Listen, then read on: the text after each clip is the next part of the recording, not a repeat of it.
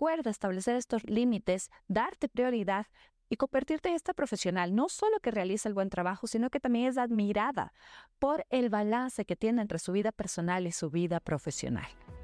Bienvenida a La Líder, mi podcast donde comparto consejos, opiniones, visiones y estrategias para ayudarte a desempeñar mejor tu rol de líder, ser una mejor profesional y ayudarte a encontrar un balance más sano. Acompáñame, compártelo y disfrútalo.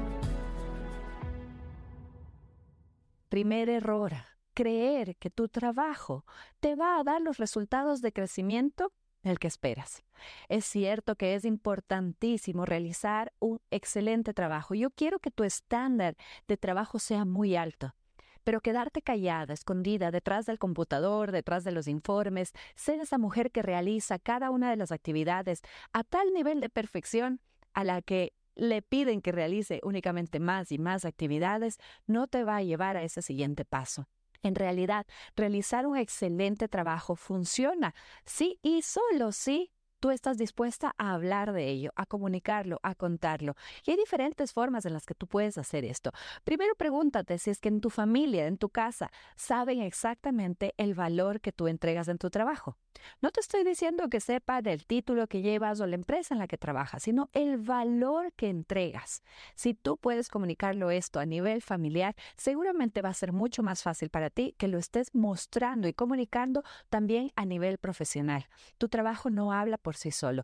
Tú tienes que ser esa persona que comenta, que comparte, que pregunta al resto de las áreas, a sus jefes, a los jefes de los jefes, si es que vieron la información que entregaste, si es que hay alguna forma diferente en la que tú pudieras entregar esta información para que sea más útil para ellos, si es que el trabajo que tú realizas les ayuda, si es que hay algo más que puedas hacer por ellos. Tienes que estar en la mente de las personas. Caso contrario, el resultado de tu trabajo lo único que va a hacer o para lo que va a servir es para que otras personas lo tomen, presenten resultados, se relacionen en función de este trabajo maravilloso que tú estás realizando y entonces se lleven el crédito. Pero si alguna vez has pensado o te has dicho que otras personas están llevando tu crédito, Tienes que conjugarlo en primera persona, singular. En realidad, eres tú la que no está mostrando el crédito de tu trabajo. Segundo, y bastante relacionado con el primero, tú hablas, comunicas y cuentas de lo que haces y no del valor que entregas. Aquí hay una diferencia muy grande, pero es importante que tú la conozcas. Lo que haces vendría a ser, por ejemplo, que realizas el análisis de cierta información, de cierta data.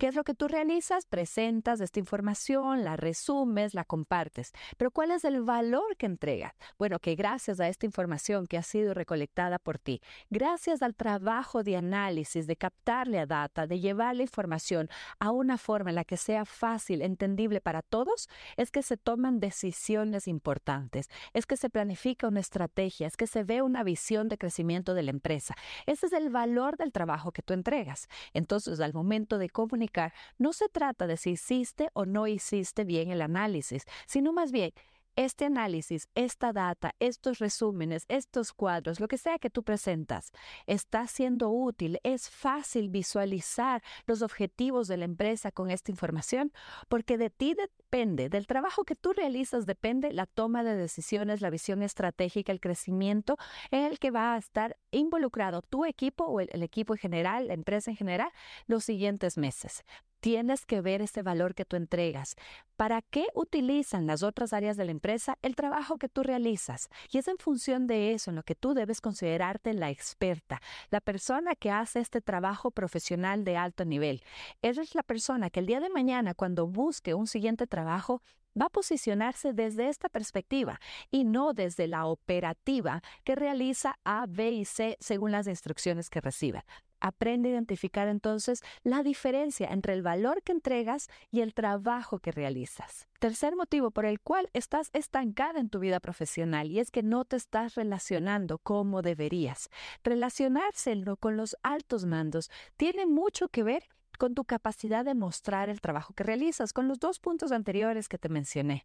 ¿Qué significa? Y es algo que lo he visto mucho, muchas de mis clientas, sobre todo después de la pandemia, cuando en la mayoría de las empresas se ya ha adquirido este trabajo completamente desde casa o híbrido, en el que en muchas situaciones preferimos no ir a la oficina, porque claro, nuestra rutina, nuestras actividades, la concentración, el enfoque, el nivel de desempeño que yo puedo entregar, en algunos casos es mucho mejor si es que me quedo en casa. Pero entonces voy perdiendo conexión, voy alejándome de lo que significa relacionarse con aquellas personas que son influyentes, que son importantes en mi vida profesional. Las personas tienen que saber quién eres, tu nombre completo, tu apellido, el valor que entregas y tienen que tener tu nombre relacionado con una buena emoción. No significa que tengas que ser el alma de la fiesta ni que tengas que estar conversando de la vida personal con todos quienes te rodean. No, pero significa que seas esta persona que les entrega algo de valor y que además se sienten conectados. Tú tienes que ser esta profesional que sabe cuál es el nombre de sus esposos, si tiene algún aprendizaje, si es que tiene algún conocimiento técnico específico. Tienes que ser esa persona que resalta las fortalezas, las cualidades, que recuerda ciertos acontecimientos, intereses de las personas con las que trabaja. Tienes que ser esa persona que se relaciona libremente. No te estoy pidiendo que vayas a todas las fiestas de la oficina. Pero hay ciertos desayunos, almuerzos, eventos importantes que no puedes faltar. Tú tienes que estar presente en la mente, en la vida de las personas. Tienen que conocer de ti un poquito más allá que el correo electrónico que envías con los resultados del trabajo que has realizado. Si no te sabes relacionar, olvídate de ese siguiente puesto, porque sobre todo en mandos medios altos y mandos altos, el relacionarse es indispensable. Si no estás yendo a la oficina, no hay problema, puedes hacerlo desde casa. Conversa con las personas, dales una llamada. Tenga estas tres líneas de conversación antes de cualquier reunión en la que logras conectarte y conseguir mayor afinidad a nivel personal con todas las personas con las que tú trabajas. Cuarto motivo, no menos importante, porque así como es muy importante que te conozcan, que tengas buenas relaciones, que hables de tu trabajo, que sepan del valor que entrega, también es muy importante que pongas límites y que pongas límites mejor aún desde un inicio. Yo sé que muchas veces este compromiso, estas ganas de trabajar más, este alto estándar de trabajo que manejas en tu vida por tu moral de trabajo, te lleva a extenderte todos los días hasta altas horas de la noche, tiene que parar Entiendo, hay situaciones, cierres de mes, cuando vienen los auditores, cuando tuvimos algún problema, cuando los proveedores fallaron. Hay situaciones en las que sí exige que trabajemos en un horario diferente al planteado. Pero en el día a día, no puede ser esta la regla. Tú tienes que establecer límites claros porque te necesitas a ti misma. Además de que recuerda que hoy por hoy, esta generación que hoy por hoy en realidad ya está llegando a ser jefes, valora la condición de vida, el estilo de vida que tienen las personas. Si tú tienes un equipo joven, si tú tienes jefes jóvenes, Tú vas a querer ser esta persona que admiren, esta persona que genere una verdadera influencia y para lograrlo tienes que tener un determinado balance con tu vida personal y tu vida profesional. Hay situaciones en las que tú tienes que poner este límite de decir no.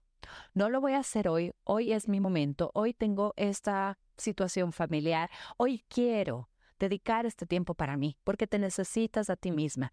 Da un paso hacia atrás, más seguida de lo que necesitas para ganar perspectiva. Mira que hoy por hoy está comprobado que cuando nosotros estamos sumergidas en algún problema, intentando resolverlo una y otra vez y otra vez y otra vez, nos enfrascamos en un pensamiento que no va a salir de la caja lo suficiente como para darte la solución que tú estás pensando. Tú necesitas perspectiva, necesitas ambiente, necesitas conectarte contigo misma para poder ser esa profesional de alto nivel que se quiere mostrar y que quiere dar resultados. Pero para dar resultados necesitas un balance en tu vida profesional. Además, para dar ese siguiente paso en tu vida profesional, necesitas ser considerada, admirada y respetada. Y quedarte hasta altas horas de la noche todo el tiempo no refleja que eres una persona líder, que eres una persona visionaria. Refleja en realidad que tienes problemas de organización y que no sabes hacer bien tu trabajo. Así que date el tiempo, pon límites y da un paso hacia atrás. Los límites también respecto a los tratos. No se aceptan malos tratos, mala comunicación, problemas de, de tono o situaciones en las que tú te veas vulnerada, te veas agredida. Esto se pone límite desde la primera vez. Si puedes denunciarlo, lo denuncias, lo haces público, estableces, te levantas, te das la vuelta, te vas pones el límite claramente, porque si no, el ciclo empieza. Y lo que va a ocurrir a tu alrededor va a ser aquello que tú permitas que ocurra. Así que recuerda establecer estos límites, darte prioridad y convertirte en esta profesional, no solo que realiza el buen trabajo, sino que también es admirada por el balance que tiene entre su vida personal y su vida profesional. Y quinto punto, finalmente, no conocer cuáles son las oportunidades que hay allá afuera. No te estoy diciendo que le des la espalda a la institución en la que ya trabajas, sino que quiero que conozcas y que te plantees a ti qué es lo que quieres hacer en cinco años.